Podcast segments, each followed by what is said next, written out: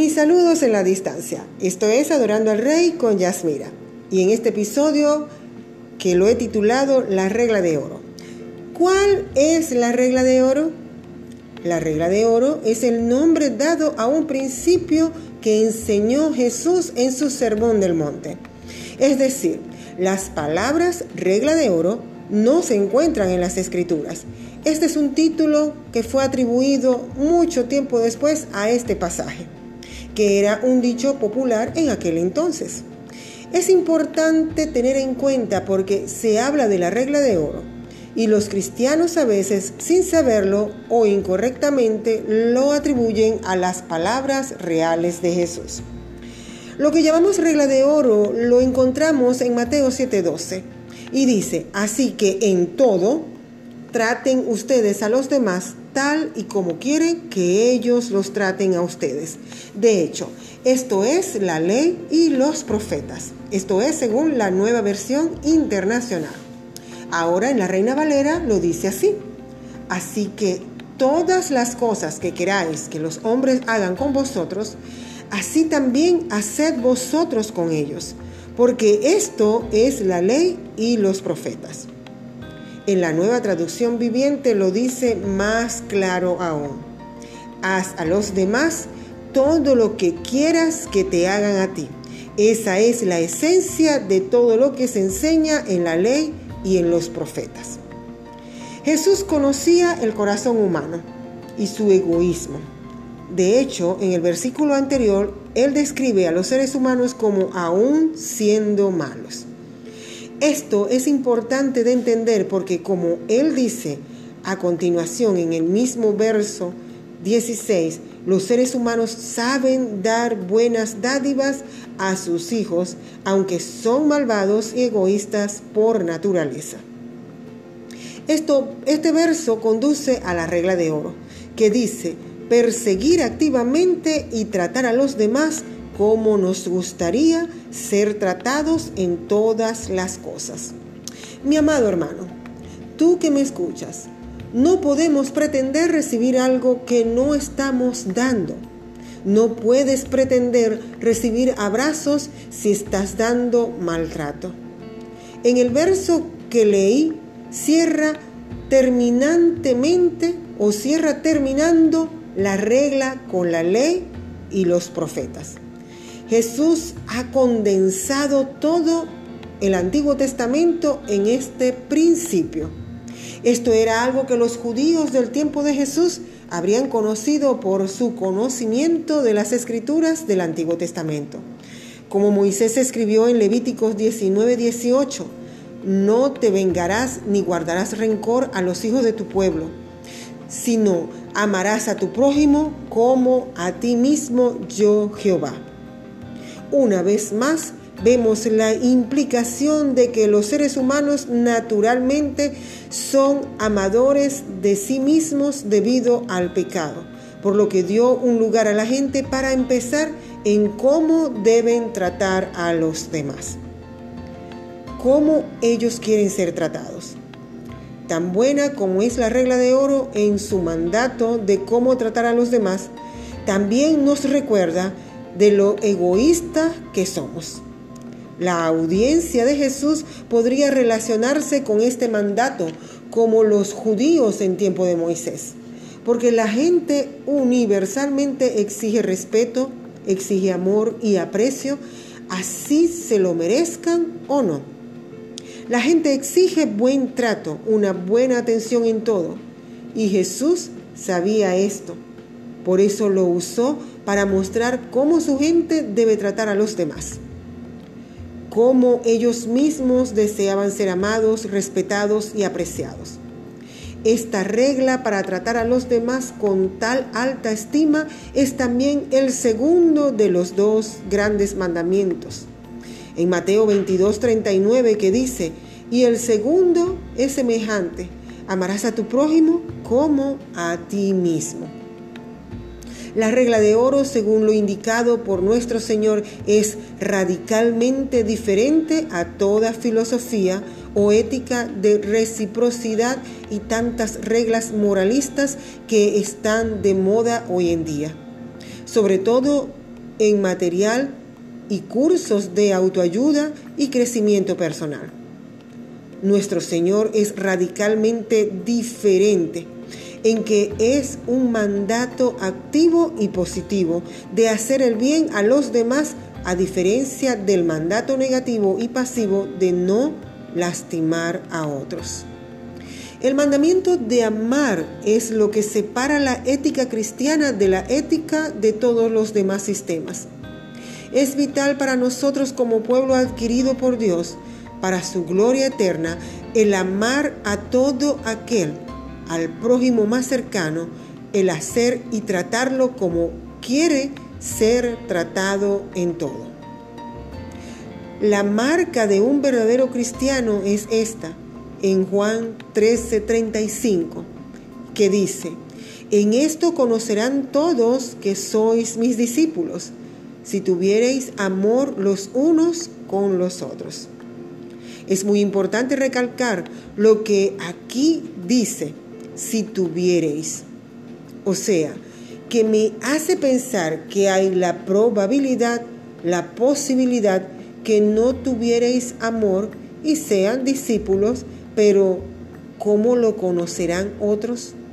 Esta es la marca que te distingue y te muestra ante los demás de que eres discípulo. El amor que tienes hacia otros y la forma en que se note es por tus actos. De hecho, los cristianos no pueden reclamar amor a Dios si no aman activamente a otras personas. Es tan importante esto que afecta en tu relación con Dios, tus oraciones, tu adoración. De hecho, no puedes reclamar amar a Dios si no amas activamente a otras personas. No puedes reclamar amar a Dios que no has visto y maltratar a tu prójimo que sí ves cara a cara. En primera de Juan 4:20 lo dice, si alguno dice, yo amo a Dios y aborrece a su hermano, es mentiroso, pues el que ama a su hermano, a quien ha visto, ¿cómo puede amar a Dios a quien no ha visto? Y en el verso 21 dice, y vosotros tenemos este mandamiento de él, el que ama a Dios, ama también a su hermano. Cuando el amor de Dios rebosa en tu corazón, Él te da amor abundante hacia otros. El amor es un mandamiento y debemos obedecer su palabra. Esto no tiene que ver si me cae bien o no la persona, si hace o no hace la voluntad del Padre. Esto es cuestión de mi obediencia a la palabra, de mi relación con el Padre, de cómo estoy yo. Debo amar al prójimo como a mí mismo. En Gálatas 5:14 dice, porque toda la ley en esta sola palabra se cumple. Amarás a tu prójimo como a ti mismo. El Señor en su inmensa misericordia y amor quiere que nosotros también seamos uno, porque de lo contrario es lo que desea el enemigo. En el verso 15 de Gálatas 5 dice, pero si os mordéis y os coméis unos a otros, mirad que también no os consumáis unos a otros. Este es el resultado. Se consume la persona se acaba la relación, se acaba y se daña la obra. Eso no debe ser así en el pueblo de Dios. Es asombroso que el mismo pueblo de Dios no se tolere o no se acepte. Nosotros tenemos que marcar la diferencia porque estamos sellados con el amor de Dios, el amor derramado en la cruz del Calvario. La regla de oro es vital para crecer y tener permanencia en las relaciones, para ser escuchados por el Señor. El apóstol Pedro también habla de esto en la relación de esposos. En primera de Pedro 3:7 dice, "Vosotros maridos, igualmente vivid con ellas sabiamente, dando honor a la mujer como a vaso más frágil y como coherederas de la gracia de la vida, para que vuestras oraciones no tengan estorbo." Tremendo lo que el Señor nos enseña acá el amar al prójimo como a nosotros mismos. Es tan vital el trato hacia los demás que si no lo haces, tus oraciones son estorbadas. Esto es de vital importancia y es muy importante que lo tomes en cuenta. Si quieres que tus oraciones, tu adoración, tu alabanza, tu clamor sea escuchado, ama al prójimo como a ti mismo. Si tienes un inconveniente, un problema, resuélvelo. Con alguna persona, resuélvelo de una vez. No permitas que pase el tiempo, porque tus oraciones, tu adoración es estorbada. Aquí el apóstol lo dice en la relación del matrimonio, lo dice el apóstol Pedro. Pero esto también aplica para todo tipo de relación. También las relaciones y los malos tratos impiden tu crecimiento económico. Y lo dice en Mateo 5 del 21 al 26. Y dice, oísteis que fue dicho a los antiguos, no matarás, y cualquiera que matare será culpable de juicio. Pero yo os digo que cualquiera que se enoje contra su hermano será culpable de juicio, y cualquiera que diga necio a su hermano será culpable ante el concilio, y cualquiera que le diga fatuo quedará expuesto al infierno de fuego. Por tanto, si traes tu ofrenda al altar, y allí te acuerdas de que tu hermano tiene algo contra ti, Deja allí tu ofrenda delante del altar y anda, reconcíliate primero con tu hermano y entonces ven y presenta tu ofrenda. Entonces, ponte de acuerdo con tu adversario pronto, entre tanto que estás con él en el camino, no sea que el adversario te entregue al juez y el juez al alguacil y seas echado en la cárcel. De cierto te digo que no saldrás de allí hasta que pagues el último cuadrante. Tremenda palabra, ¿cómo lo explica aquí el Señor? Si tenemos algún inconveniente, un roce, un malentendido, un problema con, con el prójimo, con algún hermano, con cualquier persona, resuelve eso y después continúa alabando y adorando al Señor. Entonces, ¿cuál es la clave para las relaciones con los demás? Ponerse en el lugar de los demás.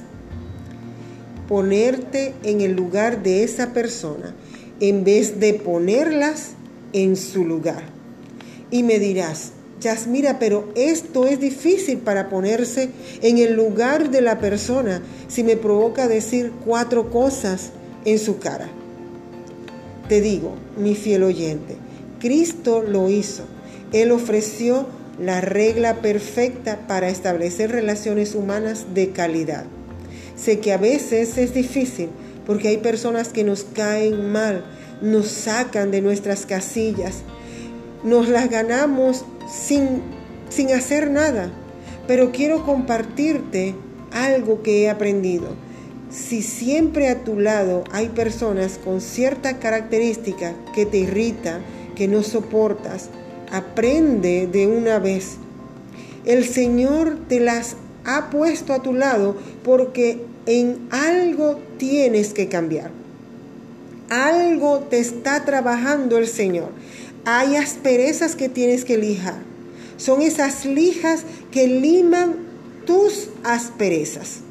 No siempre son las otras personas las que tienen fallas, debilidades. Pero si ya están con Cristo, también están en el mismo proceso que tú. Puede ser que seas tú la lima para ellos.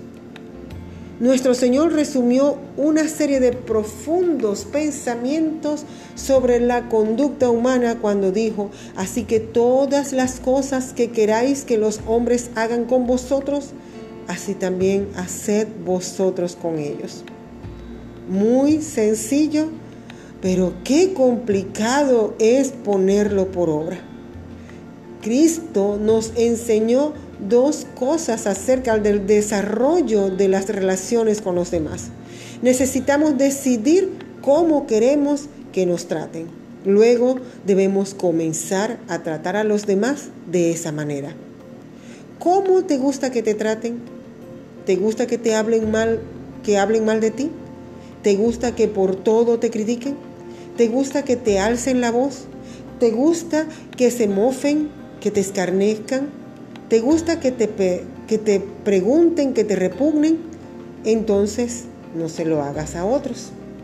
Sabes que lo que más desea la gente es que los demás los alienten, que los demás lo aprecien, que los demás lo perdonen, que los demás lo escuchen y que los demás lo comprendan.